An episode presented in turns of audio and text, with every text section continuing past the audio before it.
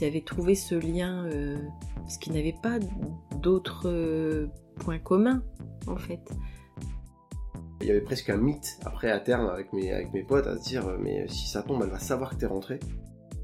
Mais c'est vrai que pour une petite fille c'est compliqué des fois de comprendre jusqu'où on peut, on peut jouer. Bonjour, vous écoutez C'est ça aussi l'autisme, le podcast qui parle de différence et de vie de famille. Je suis Pauline Dewez et mon grand frère, il est super et il est autiste. Moi je ne le suis pas, mon autre frère non plus, mes parents non plus, alors forcément ce mélange ça donne un quotidien un peu particulier. Parfois c'est difficile de vivre ensemble avec des fonctionnements différents, mais parfois c'est génial. Et c'est de ces moments-là qu'on va parler ici, de ces moments qui resserrent les liens et font les bons souvenirs. Parce que les bons moments, c'est ça aussi l'autisme. Dans ce podcast, je fais ce que j'ai toujours voulu faire étant petite. Aller voir comment ça se passe chez les autres dans les autres familles où vivent ensemble des autistes et des personnes qui ne le sont pas. Et je vous emmène avec moi. Dans cet épisode, nous allons chez Louise, 34 ans, diagnostiquée à 22 ans. Sa mère, son frère et sa sœur me racontent chacun un souvenir, un moment ordinaire qui ne l'était peut-être finalement pas tant que ça. Louise a préféré nous rejoindre en deuxième partie d'épisode. M'appelle Fabienne, je suis maman de trois enfants, Romain, Louise et Adèle. Euh, Louise qui est autiste typique, comme elle a eu dans son diagnostic, et euh, Romain et Adèle qui sont neurotypiques. Louise euh, avait 5 ans, je dirais Romain 10 ans cette, euh, cette période-là. C'est vrai qu'il y avait des, des groupes d'enfants qui jouaient, hein, les lotissements où tous les gens arrivent à peu près au même âge, avec euh, des enfants qui naissent à peu près au même temps, qui vont dans les mêmes écoles, etc. Donc il y a des groupes d'enfants qui se créent. Et euh, ben Louise, euh, effectivement un peu différente, qui cherchait sa place en fait dans ces groupes qui ne trouvaient pas sa place et du coup elle se sera accrochée beaucoup à son frère qui était sa boussole en fait. Donc souvent, souvent avec lui. Ils étaient euh, six, sept euh, garçons d'une dizaine d'années, avec certains des épées, d'autres avec des... Donc ils s'étaient fait un monde imaginaire hein, de, de guerre, de poursuites, etc. Mais voilà, qui étaient, qui criaient comme les garçons qui jouent à dix ans avec leurs épées et leurs... Euh, et donc qui, qui couraient, mais qui, qui avaient quand même pris de l'avance en fait par rapport à, par rapport à elle, parce qu'ils étaient beaucoup plus grands mais elle était quand même loin derrière. Et en fait, elle courait aussi, sans crier, sans voilà. Elle n'avait pas d'armes dans ses mains, elle avait juste cette cape, cette petite cape sur ses épaules, et elle suivait le groupe en fait. Donc ça faisait un décalage entre euh, ce groupe d'enfants qui était dans une scène vivante quoi voilà ils étaient vraiment dans leur euh, dans leur jeu euh, voilà et puis puis une petite fille derrière qui essayait de suivre juste pour suivre en fait et qui était complètement décalée avec l'histoire. Donc c'est des images que je garde. Je pense qu'elle appréciait beaucoup d'être avec eux, je crois. Elle n'exprime pas beaucoup, Louise, donc elle n'exprimait pas. Elle a jamais dit j'aime bien jouer avec eux ou je n'aime pas jouer avec eux. Mais c'était elle qui choisissait ses, ses jeux, en fait. Et ces, ces jeux, ils étaient tout le temps liés à, Romain. Elle, ça la enfin, je pense qu'elle cherchait une rassurance, en fait. Et que parfois, euh, c'était son, c'était son frère qui lui amenait cette rassurance. Ils aimaient bien jouer à la bagarre. Des fois, ils étaient dans le fauteuil.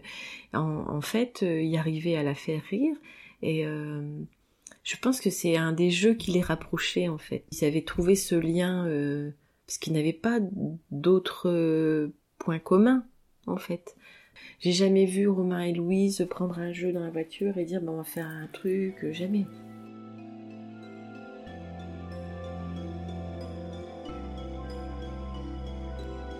Il a toujours été euh, très protecteur, très très protecteur. Mais c'est vrai que même s'il y avait cette différence, il a dû en souffrir probablement, mais euh, tous les, ses copains étaient très attentifs avec Louise. Il n'y a, jamais, a jamais eu un copain à lui qui a été euh, soit méchant ou en fait elle était c'était pas leur mascotte hein, j'irais pas mais presque en fait il, il, a, protégé tous parce que il sentait que voilà lui l'a protégé et elle était souvent avec eux donc euh, et on parle d'inclusion c'est vrai que c'est compliqué mais pour moi elle fait partie de leur groupe de de jeune en fait. Elle est pas, elle a jamais été à l'extérieur et qu'aujourd'hui, bah, c'est un modèle d'inclusion quand même parce que je pense qu'il la croiserait dans la rue, il la reconnaîtrait, viendrait dire bonjour et tout ça. Donc elle, elle, a, elle, a, quand même été inclue dans leur jeu et tout ça, même si elle est en décalage. Et, et je pense qu'ils ils, ils, vont plus facilement, c'est peut-être le côté euh, positif de ce côté négatif, ils vont plus facilement reconnaître Louise, dire bonjour à Louise maintenant qu'elle a 30 ans, que les sœurs des autres, des autres gamins. Elle, elle a cette, cette place particulière, une attention particulière, un lien affectif qu'ils ont probablement eu avec Louise, le côté un peu protecteur, qu'ils n'auraient peut-être pas eu avec la sœur d'un autre de leurs copains en fait. Hein. ce côté, Louise, c'est quand même, euh, elle, a quand même ce côté un peu, on a envie de la protéger, elle est, elle est attachante. C'est elle parle pas beaucoup, mais c'est une gamine qui, est quand même attachante et que les gens voilà, aiment beaucoup. Donc euh, c'est ce côté qui est plutôt positif.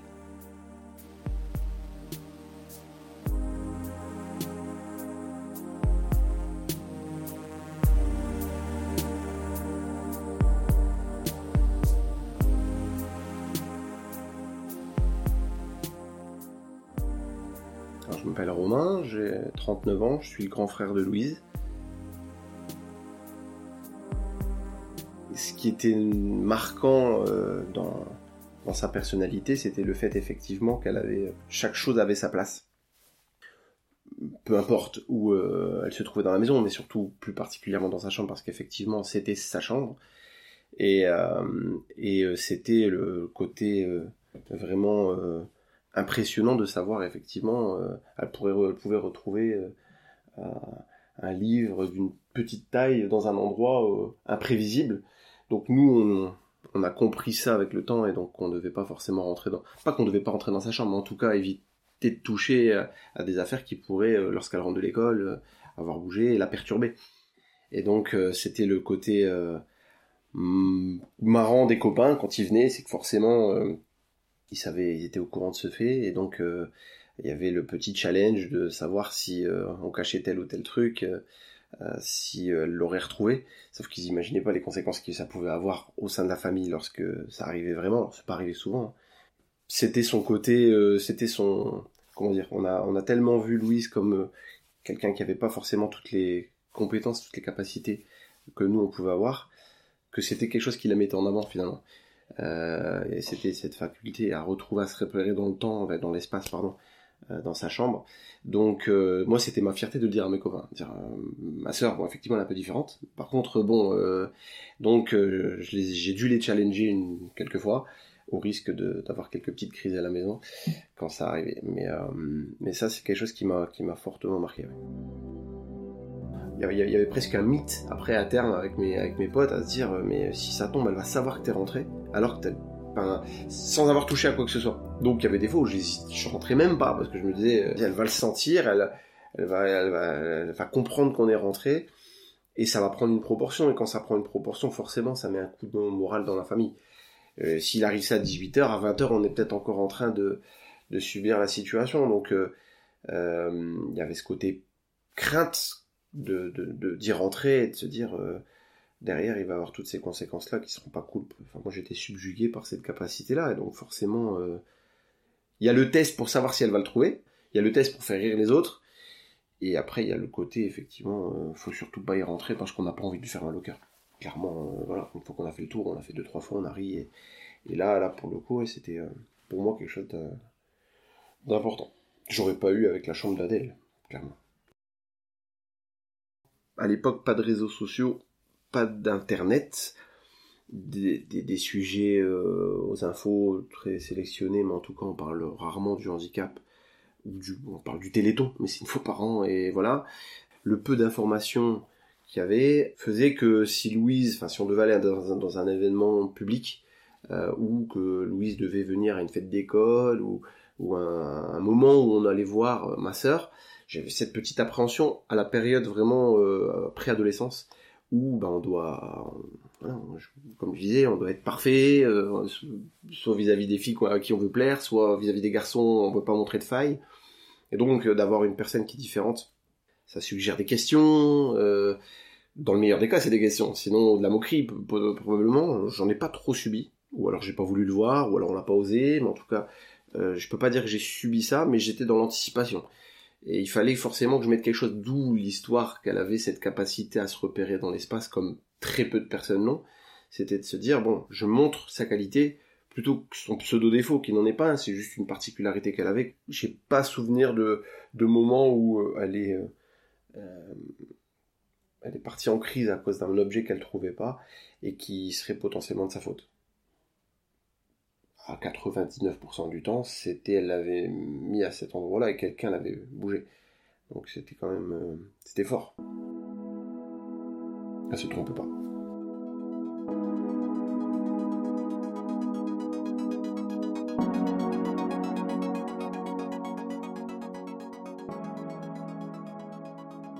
Je suis Adèle, j'ai 25 ans, je suis la petite sœur de Louise.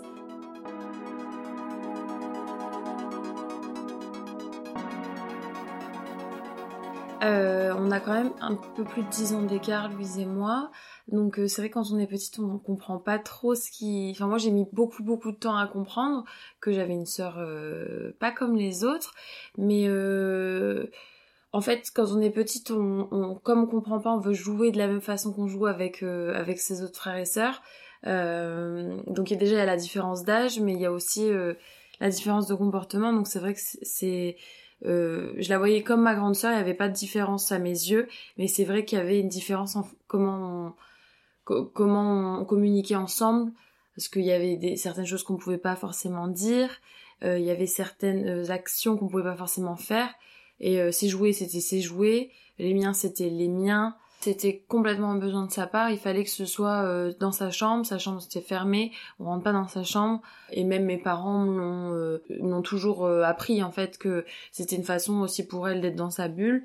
Mais c'est vrai que pour une petite fille, c'est compliqué des fois de comprendre jusqu'où on peut on peut jouer avec bah, ses affaires parce que ses affaires aussi nous tentent quand on est petite parce que forcément on est toujours attiré par les jouets des autres mais euh, on, on l'apprend petit à petit, mais c'est vrai qu'au début c'est compliqué à, comprendre. Ça a changé au fur et à mesure du temps en fait. Euh, après, j'avoue que petite, j'ai pas d'énormes souvenirs euh, de, de qu'est-ce qu'elle m'a, qu'est-ce qu'elle a partagé avec moi, etc. Mais euh, par exemple, elle a, elle a toujours sa, sa bouteille de, de coca ou d'ice elle adore ça. Euh, donc mon père fait très attention à ce qu'elle l'ait quand elle vient, enfin quand elle vient maintenant à la maison, mais qu'elle l'avait quand elle était à la maison, qu'elle vivait là. Euh, et c'est vrai qu'elle avait vraiment, euh, elle savait exactement combien de verres elle avait pris, etc. Donc elle savait la dose qu'elle avait dans sa bouteille et il fallait surtout pas toucher à sa bouteille parce que sinon euh, euh, là c'était c'était la catastrophe. Donc mais en revanche, quand elle avait décidé, elle pouvait me donner un peu de son coca euh, dans mon verre, mais c'était elle qui décidait, euh, voilà, que combien je te donne, et après c'est tout, tu, tu touches plus ma bouteille. C'était assez rare, ouais, c'était, c'était le dimanche, quoi, c'était, c'était un bon jour.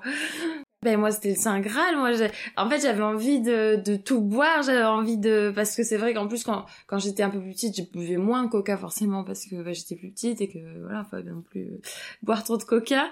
Mais c'est vrai que en fait du coup moi petite, ce qui était à ma sœur, c'était euh, je voulais euh, je voulais voir, je voulais goûter, je voulais prendre ses affaires aussi. Ben, je me disais mais pourquoi moi je peux pas voir ce qu'il y a dans sa chambre ou je peux pas boire son Coca ou manger ses biscuits? Parce que alors que ça me plaisait pas forcément, hein, mais euh, je, en tant que petite, on est curieuse de savoir, euh, de le prendre, même pour euh, des fois un peu, alors que on sait pas forcément ce qu'il y a de mieux à faire, mais j'avais envie d'un petit peu voir ce que c'était.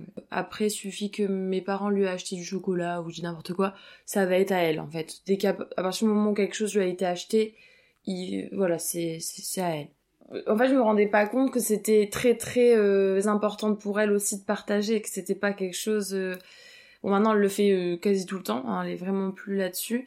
Mais quand j'étais petite, je me rendais pas compte du tout. mais par exemple, là, depuis que je suis rentrée pour les fêtes, son coca, c'est le mien aussi. Elle partage tout avec moi. Elle est pas du tout. Non, non, là-dessus, même les, les, gâteaux, les tout, c'est ça a totalement changé. Maintenant que chacun a raconté le souvenir de son choix, direction le salon où Louise et son père nous ont rejoints pour en parler tous ensemble.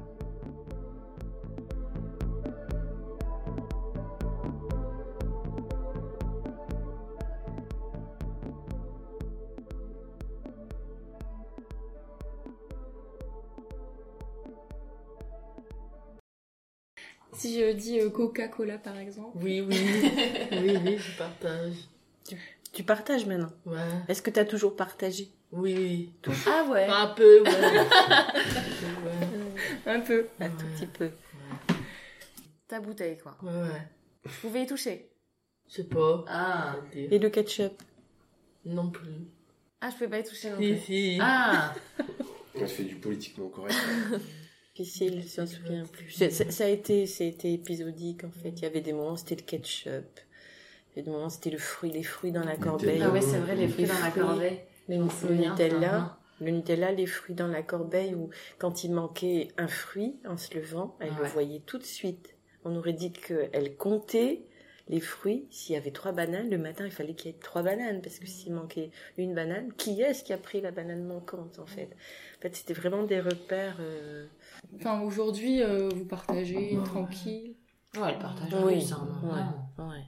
Ou alors c'est parce que c'est Noël. du coup, On se sert d'abord. oui.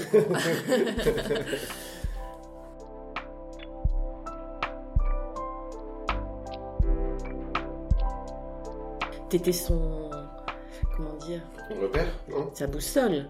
C'était sa boussole. On avait peu de jeux de société. C'était souvent physique. Oui. C'était à la balançoire, c'était. euh, Enfin, je l'emmenais dans les jeux que j'avais envie de faire. Forcément, c'était la bonne patte. Hein. Même dans la voiture quand on partait en vacances, que tu, fais, tu faisais des pinces. Ah oui, oui, oui. oui. Et, et en fait, ça te faisait rire, en fait. Et, On passait les juste au-dessus du genou. euh, et ça, elle, ça, elle rigolait aussi, puis ils rigolaient rigolait. tous les deux avec ça. C'était. Et toute la route, après, elle me tenait le bras. Ouais. Tu te rappelles Ouais. Même en roulant, hein, même en voiture, elle me tenait le bras pour que je le fasse. En Tu t'en souviens que bas de maman, la tu fais cuisse. ça, elle aime pas.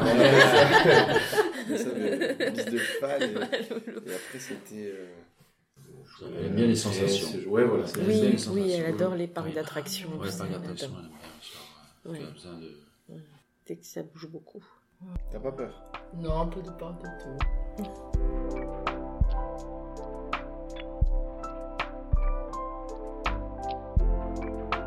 tu, te souvenais quand on rentrait dans ta chambre et que. Ah ouais. Je sais plus. Si, je le savais ça. Euh, Je le On se demandait, ça. on se demandait comment elle arrivait à, Ouais. à- même si on touchait à rien, Ouais. de se rendre, de savoir qu'on était rentré.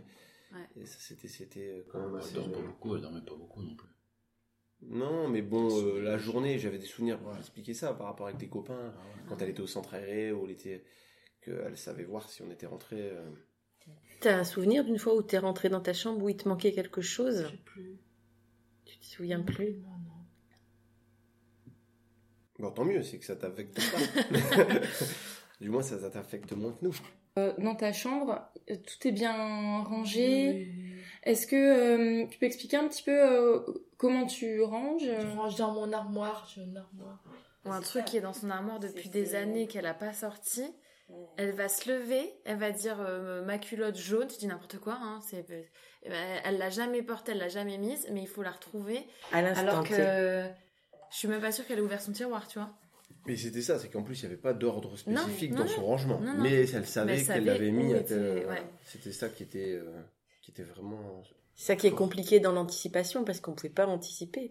Je me souviens d'un jour à son anniversaire, il y avait du monde, il y avait Catherine, je pense à l'époque, il y avait tout le monde était là et elle avait perdu un trombone qui était sur sa table de chevet. Tu t'en souviens ou pas? Plus spécifiquement, pas forcément, mais je, reviens sur ce côté chambre euh, et sacré. Quoi. Et du coup, on avait, on était nombreux puisque c'était son anniversaire et tout le monde s'était mobilisé pour essayer de trouver ce trombone. Mais un trombone, retrouver un trombone, c'est pas, c'est pas évident. C'était un trombone, un trombone qu'elle avait posé sur euh, sa table de chevet. Mais on était bien une dizaine, une quinzaine en fait. Euh, chercher, tout le monde paniquait un peu pour essayer de la calmer parce qu'elle se calmait pas.